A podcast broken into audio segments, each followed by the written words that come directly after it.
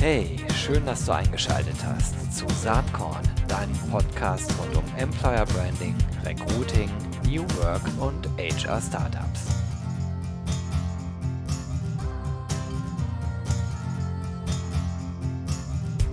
Halli, hallo und herzlich willkommen zum Saatkorn Podcast. Heute mit einem sehr, sehr spannenden Gast. Äh, es ist Dr. Stefan Döring. Der kennt sich in verschiedenen Themenbereichen richtig gut aus. Erstmal Employer Branding, Personalmarketing, Recruiting, Digitalisierung, HR, Service Management, Social Media, also viele, viele Themen und New Work, nicht zu vergessen, die für Saatkorn relevant sind. Und dann aber kennt er sich auch sehr, sehr gut aus im Public Sector. Er ist dann dazu noch, äh, ja, äh, bewegt er sich sozusagen zwischen der Privatwirtschaft, er ist nämlich freiberuflich tätig und er ist aber auch angestellt im Public-Sektor. Am besten stellt er das einfach selber mal vor. Stefan, ich freue mich wahnsinnig, dass du heute mit am Start bist. Halli, hallo und ja, vielleicht kannst du ein paar Sätze zu dir, zu dir selber sagen. Ja, danke für die tolle Ankündigung und schön, dass das äh, geklappt hat mit dem Podcast. Äh, ja, du hast es schon gesagt, ich bin so ein bisschen schizophren unterwegs. Also ich habe äh, zwei, zwei Gesichter, wenn man so möchte. Äh, ich bin nicht nur angestellt im öffentlichen Dienst, ich habe lebenslänglich, also ich bin äh, verbeamtet, Lebenszeitbeamter. Ähm, und das bei der Landeshauptstadt München, da mache ich ähm, Kommunikation zur Digitalisierung. Also ich sitze in der strategischen IT und versuche die Digitalisierung ähm, gemeinsam mit den Beschäftigten und aber auch mit unseren Bürgerinnen und Bürgern zu gestalten. Und der zwei, die zweite Hälfte meines Gesichtes, äh, das ist das Thema HR. Ich bin, denke ich, schon leidenschaftlicher HRler. Das ist mein großes Steckenpferd. Freiberuflich eben in, in der Freizeit, die noch bleibt und ähm, mache das seit 25 Jahren.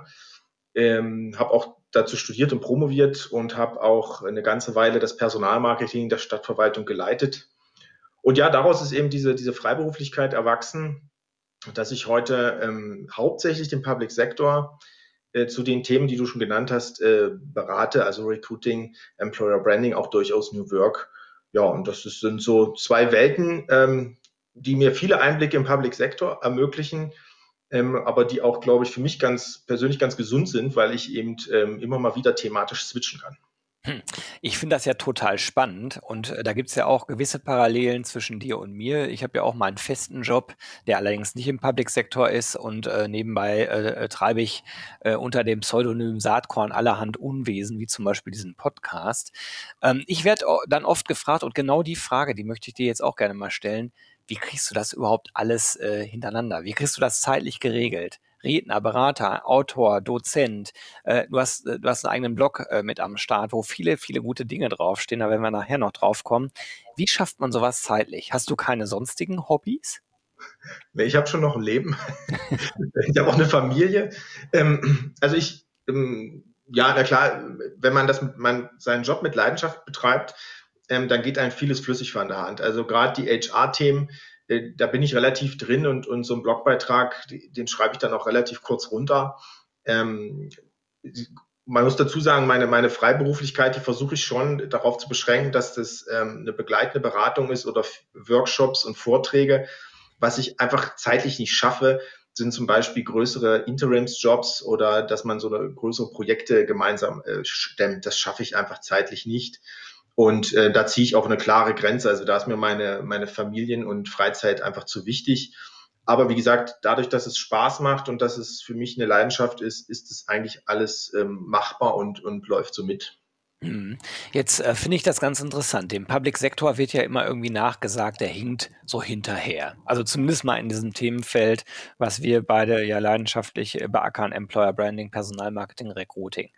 Ist das wirklich so aus deiner Sicht oder ist das eine vielleicht etwas hochnäsige Betrachtung, äh, die sehr privatwirtschaftlich gefärbt ist? So pauschal kann man das tatsächlich nicht beantworten. Mhm. Der öffentliche Sektor hat einen riesen Nachteil, wenn man so möchte. Für Bewerberinnen und Bewerber ist es durchaus ein Vorteil hin und wieder. Und das ist der Bewerberverfahrensanspruch und die Bestenauslese. Das ist im Grundgesetz geregelt. Und da muss sich natürlich der öffentliche Sektor darauf einstellen. Also sowas wie eine Konkurrentenklage kennt die Wirtschaft einfach nicht. Und dementsprechend sind die Prozesse andere. Das mag, wenn man von außen drauf guckt, starr, unflexibel und langsam sein, hat aber durchaus, äh, wie gesagt, rechtliche Gründe. Auf der anderen Bitte? Vielleicht, äh, sorry, wenn ich dazwischen gehe, aber vielleicht kannst du einmal äh, den Begriff äh, Konkurrentenklage äh, kurz erläutern, weil ich mir vorstellen kann, dass viele, die jetzt zuhören, sich denken, was ist das denn? Ja, das ist ein komplexes Rechtsfeld, ja, aber mal ganz kurz gesprochen oder ganz ins Unreine. Ein unterlegener Bewerber oder eine unterlegene Bewerberin hatte die Möglichkeit, gegen den oder diejenige, die die Stelle bekommen hat, zu klagen und zu sagen, ich bin doch eigentlich besser. Ähm, das kann man sich in der Wirtschaft nicht vorstellen. Ähm, das ist auch nicht jeden Tag Realität des öffentlichen Dienstes, aber es kommt vor. Und natürlich hat der öffentliche Dienst den Anspruch, rechtssicher unterwegs zu sein. Und so versucht man natürlich mit den Prozessen, die man dahinter legt, sowas zu vermeiden. Also es gibt maximale Dokumentation der Auswahlverfahren. Das kostet halt einfach Zeit. Ja, also ich kriege das ja manchmal aus der ganz anderen Perspektive mit, wenn wir uns als Agentur äh, in meinem Hauptjob bei Territory Embrace mal beteiligen an öffentlichen Ausschreibungen. Da stellt man natürlich auch ganz große Unterschiede zu, äh, äh ich sag mal, privatwirtschaftlich geführten Pitches fest. Ne? Da, da, da muss man erstmal vor allen Dingen die Formalkriterien alle an, einhalten weil selbst wenn man äh, tiptop aufgestellt ist, äh, kann man am Formalkriterium halt scheitern. Ne? Das ist, das ist, glaube ich, auf einer gewissen Ebene äh, durchaus äh, was, was du gerade auch mit angedeutet hast. Ne? Das sind dann auf einmal rechtliche äh, Fragestellungen, die so in der Privatwirtschaft überhaupt gar nicht auftauchen. Ja, da gebe ich dir recht. Ich mache selber Vergaben. Also ich bin quasi derjenige, der das schreibt und muss sich dann äh, auch, auch in dem Bereich Kommunikation bei mir ähm, Firmen bewerben. Also ich kenne das Spiel natürlich und das mhm. ist, hat aber andere rechtliche Grundlagen, aber es sind eben auch rechtliche Themen dass man versucht, hier möglichst äh, sich nicht angreifbar zu machen. Ja, man ja. sieht ja vielleicht aktuell in der Presse die Bundeswehr mit dem Riesenproblem, was dieses äh, neue Gewehr angeht. Das ist genauso ein Fall, der möglichst nicht eintreten sollte, weil dann ähm, steht die Beschaffung unter Umständen Jahre. Hm. Ja. Verstehe. Okay, jetzt hat der öffentliche äh, Sektor so ein paar Nachteile. Das war ja meine Frage. Ich hatte dich ja, eben unterbrechen, ja. vielleicht äh, unterbrochen. Vielleicht sprechen wir da noch mal kurz drüber, aber auch über vielleicht auch die Vorteile. Jetzt gerade durch Corona, äh, Stichwort Sicherheit bei vielen Bewerbern, dieser Sicherheitsgedanke. Da kann der öffentliche Sektor natürlich punkten wie kein anderer Sektor. Ne? Ja, also vielleicht noch mal zu, zu deiner Eingangsfrage, ja. ob der öffentliche Sektor so ein bisschen hinterherhinkt was äh, Recruiting angeht, also ich habe es ein bisschen eingeschränkt, aber auf der anderen Seite sehe ich das natürlich schon. Es sind oft ähm, Prozesse und Methoden da, die nicht auf der Höhe der Zeit sind. Ja, es wird immer noch mit PDF-Anzeigen ausgeschrieben. Es gibt oft keine Karriere-Homepage. Ähm, der Employer-Brand ist nicht erlebt und fassbar, wenn es ihn nur denn überhaupt gibt. Ähm, und leider ist es oft auch immer noch ein gewisses Verständnisproblem oder ein Mindset-Problem, so nach dem Motto, sei doch froh, dich bei uns bewerben zu dürfen. Ähm, das sind so Dinge, die, die ich versuche natürlich in meinem Job auch anzugehen. Das ist eine der, der Hauptthemen. Aber das kommt natürlich vor. Das muss ich auch wieder sagen. Ich sehe auch viele Wirtschaftsunternehmen, die noch so unterwegs sind. Also insoweit ist der öffentliche Dienst da auch nicht, nicht einsam. Mhm. Ähm, aber ich glaube schon, dass da noch Potenzial zu heben ist, um dem Fachkräftemangel, den der öffentliche Sektor hat, zu begegnen. Und jetzt damit auch gleich zum zweiten Teil deiner Frage. Der öffentliche Sektor hat natürlich Vorteile. Das ist hauptsächlich die Sicherheit, die jetzt heute auch wieder viele Menschen suchen. Das hat immer so eine Wellenbewegung. Wenn es der Wirtschaft super geht, ist ja. diese, dieser Faktor im Hintergrund. Wenn es nicht so gut ist, hat der öffentliche Dienst Vorteile. Ähm, und ähm, es ist vor allen Dingen aber auch die Sinnhaftigkeit. Für mich ist der öffentliche Sektor, egal wo man da hinschaut, Polizei, Feuerwehr, äh, Altenpflege, äh, die Schulen, Erziehungsdienst oder eben die klassische Verwaltung, ähm, es gibt nichts Sinnhafteres, in diesem Job zu arbeiten, weil man arbeitet für die Gemeinschaft. Und das ist etwas, was man meiner Ansicht nach ähm, auch im Employer Branding noch viel stärker transportieren müsste. Ähm, aber das ist ein Punkt, der heute viele junge Menschen auch, glaube ich, überzeugt, diesen Beruf zu ergreifen. Ja, das finde ich ganz interessant. Äh, ich glaube das ja auch, dass äh, Purpose oder, oder diese ganze Sinnebene eine ganz große Rolle spielt. Ich habe kürzlich hier mit Fabian Kienbaum gesprochen. Die haben eine große Studie dazu gemacht. Die kamen natürlich auch zu diesem Ergebnis. Aber meine Frage an dich, hast du das Gefühl, dass du auf der Bewerberseite, gerade bei den äh, Menschen, die sich bewerben, erlebst, dass das für die ein echt großes und wichtiges Argument ist? Also ich, ich mache ich mach ja kein äh, Recruiting mehr jetzt mhm. ähm, direkt, also ich kriege jetzt keine Bewerbung, das ist ja nicht mal mein Geschäft. Ähm, ich unterstütze zwar Organisationen da, aber ich sehe die Bewerbung meistens nicht. Ähm, das, deswegen kann ich es nicht hundertprozentig beantworten. Aber, was so meine Kontakte und meine Kunden erzählen, ist das zum Teil der Fall, ja. Mhm. Gerade bei den jungen Menschen, wenn es um Ausbildung oder Studium geht, bei, im öffentlichen Sektor, also berufs, berufsbegleitend oder dual. Ähm, es ist aber auch nicht die Masse. Das liegt aber vielleicht auch daran, dass das zu wenig im Employer Brand transportiert wird oder beziehungsweise zu pauschal. Also wenn ich da drauf schreibe, wir sind besonders sinnhaft, dann ja, dann wird sich da jetzt keiner angesprochen fühlen. Das muss ich natürlich erklären. Was ist denn jetzt sinnhaft in dieser Organisation oder diesem Fachbereich? und wie, wie leben wir das im Alltag. Das passiert zu wenig und wenn es zu wenig passiert, dann nehmen die Leute in ihrer Bewerbung natürlich auch keinen Bezug drauf. Aber so grundsätzlich denke ich, also ja, das Applaudieren für, für die Kolleginnen und Kollegen in, in, in der Pflege jetzt während der Corona-Krise, das ist für mich so ein Zeichen. Ja, das, ich fand das jetzt nicht besonders werthaltend, weil hinten raus haben die da nichts von. Aber es war ein schönes Zeichen, dass die Menschen gesehen haben, dass da ein wichtiger Job gemacht wurde. Ja, die haben sogar den Müllfahrern äh, zu applaudiert, weil auch die sich rausgetraut haben, in Anführungsstrichen. Ähm, und das ist, das geht so in die Richtung. Ähm, man muss dazu sagen, ich finde im öffentlichen, in Deutschland hat der öffentliche Dienst noch einen geringeren Stellenwert. Das ändert sich gerade, auch durch Corona. Aber wenn man da in andere Länder schaut, beispielsweise auch Österreich, da hat der öffentliche Dienst einen viel besseren Ruf. Ach, interessant. Woran liegt das deiner Meinung nach? Ja, das kann ich nicht, kann ich nicht genau beurteilen. Ähm, in Deutschland gibt es schon ein relativ starkes öffentliche Dienstbashing, gerade wenn mal was passiert oder ein Fehler passiert, ja, da wird immer gleich draufgeschlagen. Ähm, also, dass, dass der Flughafen in Berlin so lange gedauert hat, liegt nicht am öffentlichen Dienst. Also die Kolleginnen und Kollegen an der Front in der Verwaltung haben schon alles richtig gemacht. Da gab es andere Ursachen. Ähm, aber da wird natürlich sofort, ja, der öffentliche Dienst kriegt es nicht hin, Flughafen zu bauen. Also das ist, man denke nur an Beamtenwitze, ja, das ist in anderen Ländern unvorstellbar, da gibt es sowas nicht. Ähm, ja, ich weiß es nicht, woran es liegt. Es liegt vielleicht auch daran, dass der öffentliche Sektor an sich ja wenig Selbstbewusstsein, Stolz eben im Marketing, im, im, im Employer Branding transportiert. Also das fehlt seit vielen, vielen Jahren. Ja, ich kann mir aber gut vorstellen, dass im öffentlichen Dienst ähm, ein Effekt noch stärker zum Tragen kommt, den wir in der Privatwirtschaft auch erleben. Also die Personalerinnen und Personaler oder überhaupt die Entscheidungsträgerinnen und Entscheidungsträger, die heute in Organisationen an der Spitze stehen, die sind ja in der Regel in Zeiten ausgebildet worden, als es den Fachkräftemangel noch nicht so spürbar gab. Man wusste, dass er kommt, ne, weil ich sag mal, die Demografiezahlen, die stehen ja alle schon jahrzehntelang fest. Aber im Grunde genommen sind alle Personalerinnen, Personaler äh, oder Entscheiderinnen und Entscheider in ganz anderen Zeiten ausgebildet worden, die heute Entscheidungen treffen. Und ich kann mir vorstellen, dass das im Public Sektor sozusagen auch nochmal eine Verzögerung äh, mit sich bringt, zu erkennen, dass das, was jahrzehntelang richtig war, ich habe halt genügend Bewerber, nicht mehr so ist und auch auf Dauer nicht mehr so ist. Ähm, ja, das ist richtig. Da, das ist regelmäßig einer meiner Jobs, da so Überzeugungsarbeit zu leisten. Ich nenne es immer Betroffenheit zu erzeugen. Ähm, wenn ich Ihnen eben mit Zahlen, Daten, Fakten auflege, zum einen, wie ist so die, die globale Situation des Fachkräftemangels in bestimmten Fachbereichen des Public Sectors und ähm, wie schreiben beispielsweise die Konkurrenz erfolgreich aus und wie ist der Stand in der Organisation, wo ich gerade berate. Also da, da sind oft so, so Kinnladeneffekte, ja, wo man dann große Augen kriegt und denkt sich, huch, was haben wir da die ganze Zeit gemacht?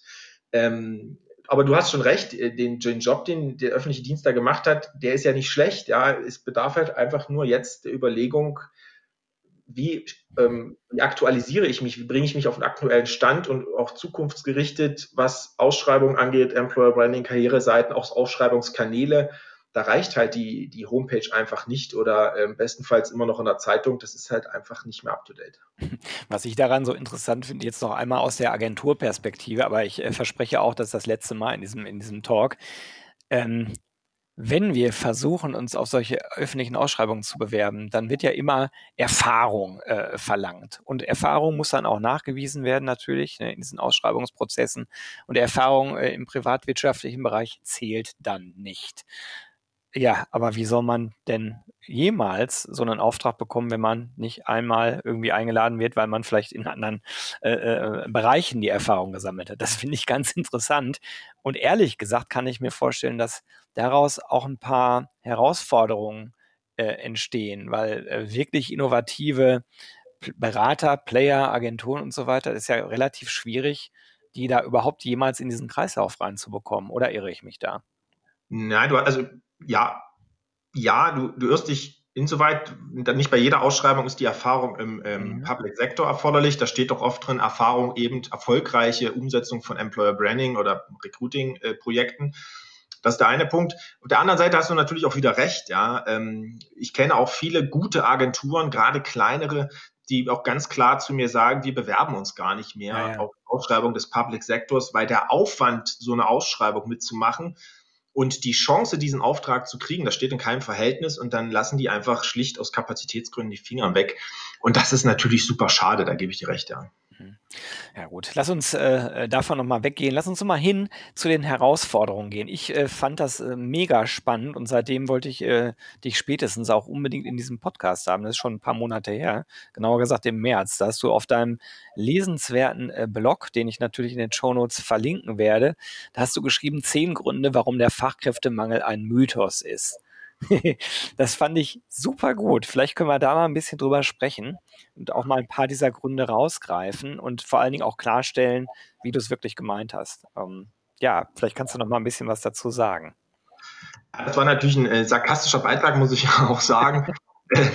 ähm, einfach mal die, die Frage aufzustellen. Ähm, ja, also man hört überall Fachkräftemangel, gerade im öffentlichen Sektor, und der ist auch da. Ja, also wenn der Herr Spahn sagt, er schafft jetzt so und so viel tausend Stellen im Gesundheitsbereich, äh, dann ist das super, ähm, bringt aber nichts, weil wir einfach äh, keine ähm, Bewerberinnen und Bewerber haben. Ja? Und also weil, weil es gibt einfach keine Fachkräfte. Und das, das ist eben etwas, das ich zum Anlass genommen habe, gesagt, okay, wenn alle über Fachkräftemangel klagen, ähm, warum machen wir es denn da nicht richtig? Also warum gehen wir dann dann nicht mit modernen Methoden ran, um unsere Bewerberinnen und Bewerber äh, zu gewinnen. Ähm, und das ist einfach eine Fragestellung, die ich in diesem äh, Blog etwas sarkastisch aufgegriffen habe. Ja. Mhm. Das hat mir super gefallen. Das ist eine echte Leseempfehlung. Ich werde auch diesen konkreten Artikel nochmal verlinken. Ähm, vielleicht können wir mal durch ein, zwei äh, Dinge gehen. Es ist wirklich lustig zu lesen. Ne? Du schreibst dann nur nichts verändern als ersten Grund. Äh, äh so. Ja. Zu kurz äh, Stellung nehmen, oder?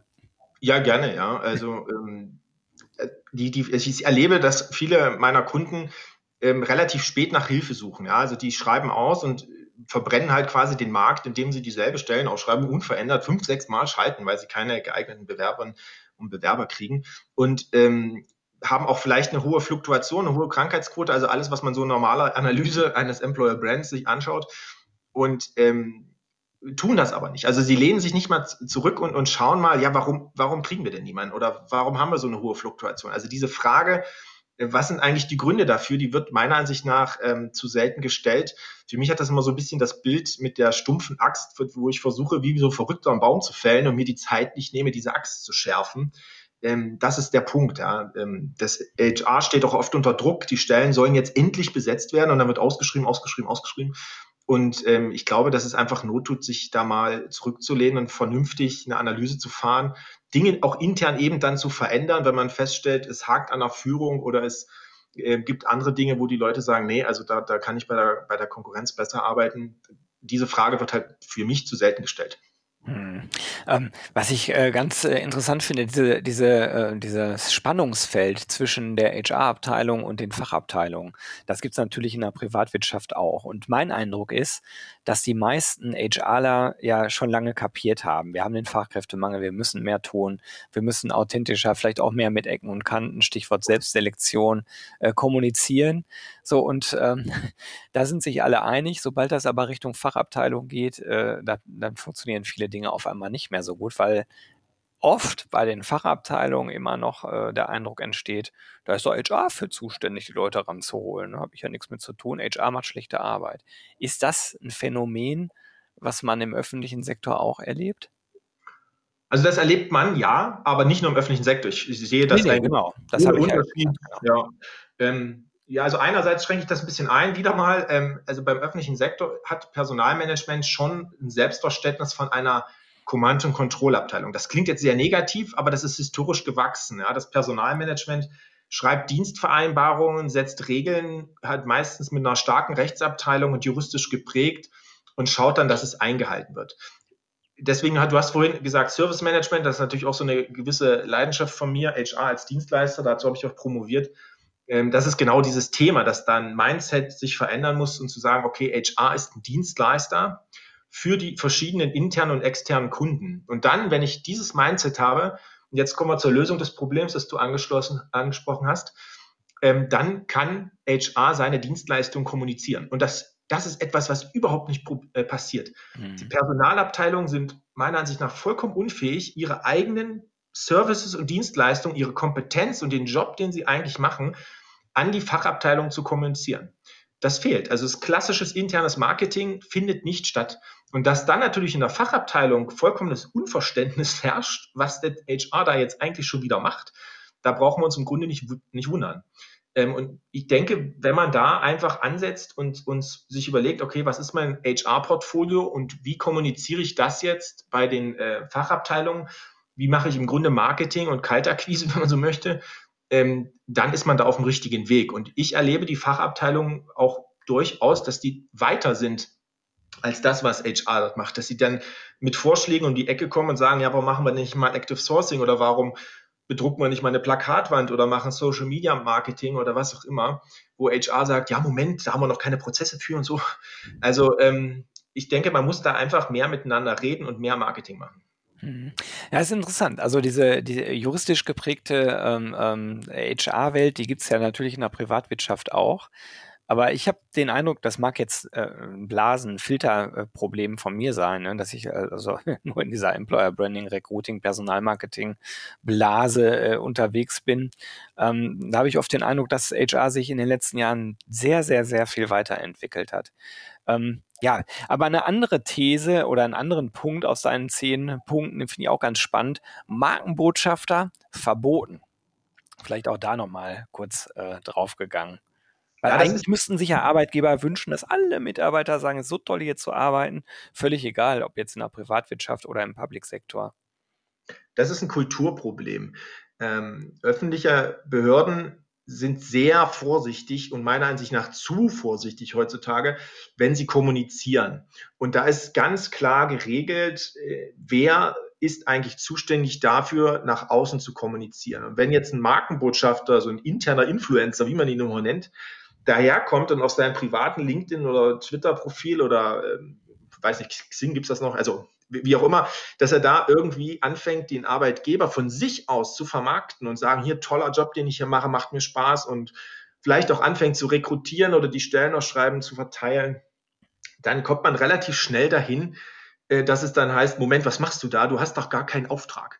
Äh, du hast doch den, äh, du musst doch aufpassen, dass du hier neutral bleibst gegenüber deinem Arbeitgeber. Und ähm, ja, schon allein, wenn, wenn HR oder eine Rechtsabteilung da mal fragt, was derjenige macht, dann ist das schon sofort so ein, so ein Kontrolleffekt und ich kenne ganz viele Leute, die das dann wieder eingestellt haben. Und ich, was ich da in meinem Blogbeitrag äh, auch geschrieben habe, es braucht da so einen gewissen Kulturwandel, äh, auch zum Thema Kommunikation von Behörden, hinzu eben, dass man das zulässt, ja. Und dass man auch mal Fehler verzeiht. Das ist ja das Schlimmste, wenn jemand das privat macht und dann macht er eben einen Fehler, indem er weiß ich nicht, einen falschen Link setzt oder, oder ähm, falschen Hashtag nutzt oder was auch immer, ähm, dann gibt es sofort einen obendrauf mit einem Disziplinarverfahren oder ähnliches, dass man da einfach großzügiger wird und sagt, ja, okay, aber der hat jetzt äh, im Dreivierteljahr super für uns Marketing gemacht und jetzt ist ihm ein Fehler passiert, jetzt reden wir mit ihm, erklären ihm, warum das nicht passt und dann geht es weiter. Aber das ist eben ein Kulturproblem. Überhaupt Behördenkommunikation ist da meiner Ansicht nach noch viel zu steif. Ja, der letzte Punkt, auf den ich noch eingehen wollte aus deinem äh, coolen Artikel, ist Punkt 9. Äh, wer gehen will, geht. Da habe ich erst gestutzt, aber ist natürlich wahrscheinlich auch mein äh, etwas naiver Blick von außen auf den Public Sektor. Ich denke immer, wer geht denn da? Also äh, äh, ist Retention ein großes Thema in dem Kontext?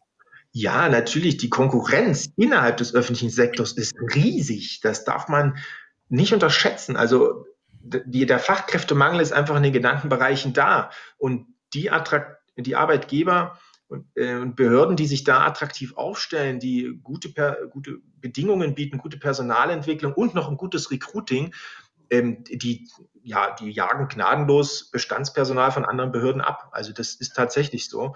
Und da kann man hingucken, wo man will. Ja, bei, bei den höheren Positionen ist es vielleicht ähm, die Arbeitsweise oder die Karriere. Und bei den unteren Pers Positionen da sind es manchmal 100 Euro Unterschied für eine, für eine Entgeltgruppe höher, wo die Leute sagen, okay, ja, die, die Arbeitsbedingungen sind ähnlich, ähm, da kriege ich ein bisschen mehr Geld, dann gehe ich dahin. Mhm. Ähm, also dieser, diese Konkurrenz ist schon groß. Und dann gibt es natürlich die ähm, Tätigkeitsbereiche, wo man in der Konkurrenz zur Wirtschaft steht. Ja, Ingenieure, ITler, durchaus auch die privaten Kita-Träger. Ähm, da ist natürlich auch eine wahnsinnige Konkurrenz da. Ja, spannendes Umfeld. Sag mal, wenn man, wenn man stärker äh, dieses ganze Themengebiet Employer Branding, Personalmarketing, Recruiting im Public Sektor verstehen wollen würde, hast du da irgendeinen Lesetipp, irgendwas, wo du sagst, ja, hier, da gibt es ein Buch oder vielleicht ein Blog? Ähm, puh, nee, da, Außer deinem natürlich. Ja, mein Blog natürlich. Äh, nein, also ich, ich, ich, glaube, wenn man so ein bisschen äh, recherchiert, findet man schon die ein oder andere veröffentlichte Diplom-, Bachelor- oder Masterarbeit, mhm. die ganz treffend sind, weil natürlich durch diese dualen Studiengänge im Public Sector da vermehrt solche Arbeiten entstehen und sich eben auch mit dem Thema Employer Branding, Kulturwandel, Digitalisierung, Recruiting etc. beschäftigen. Und wenn man sich da mal ein bisschen gezielt nachsucht, findet man schon die ein oder andere gute Arbeit, wo man mal so einen Einblick bekommt, wenn man jetzt gar nicht weiß, wie der Public Sector zu dem Thema tickt. Ja. Interessant. Du, äh, die Zeit ist hier wie im Fluge vergangen. Wir sind schon bei meiner letzten Frage angekommen und das ist eigentlich immer die gleiche. Gibt es irgendeine Leseempfehlung, irgendwas, was dich inspiriert hat?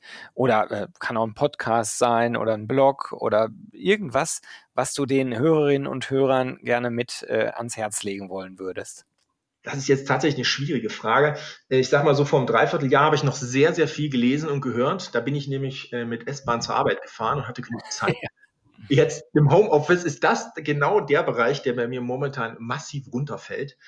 Ähm, aber ähm, was ich immer noch sehr gerne lese, sind ähm, Blogbeiträge, zum Beispiel von Michael Witt, ähm, der durchaus sehr technisch auch im Recruiting unterwegs ist, wo ich auch immer wieder Neuigkeiten lese oder auch von der Wollmilchsau, gerade was so Recruiting-Kanäle angeht. Äh, das sind so die Blogs, die ich sehr gerne lese und wo ich mich auch inspirieren lasse. Ähm, ja, das, das würde ich, also momentan lese ich hauptsächlich, wenn ich mal dazu komme, hauptsächlich Blogs. Ja. Alles klar. Super. Die beiden sind natürlich äh, keine Unbekannten, logischerweise, aber auch die werde ich in den Show Notes verlinken. Stefan, es hat mir sehr, sehr viel Spaß gemacht. Danke, dass du da warst. Ich wünsche dir bei deinen zahlreichen Aktivitäten weiterhin viel äh, Spaß äh, und Erfolg. Ja, vielen Dank. Danke auch für, den, für den, die Möglichkeit, äh, mit dir über diese Themen zu sprechen. Hat Spaß gemacht. Danke. Ja, fand ich auch. Also, bis bald. Tschüss. Ciao.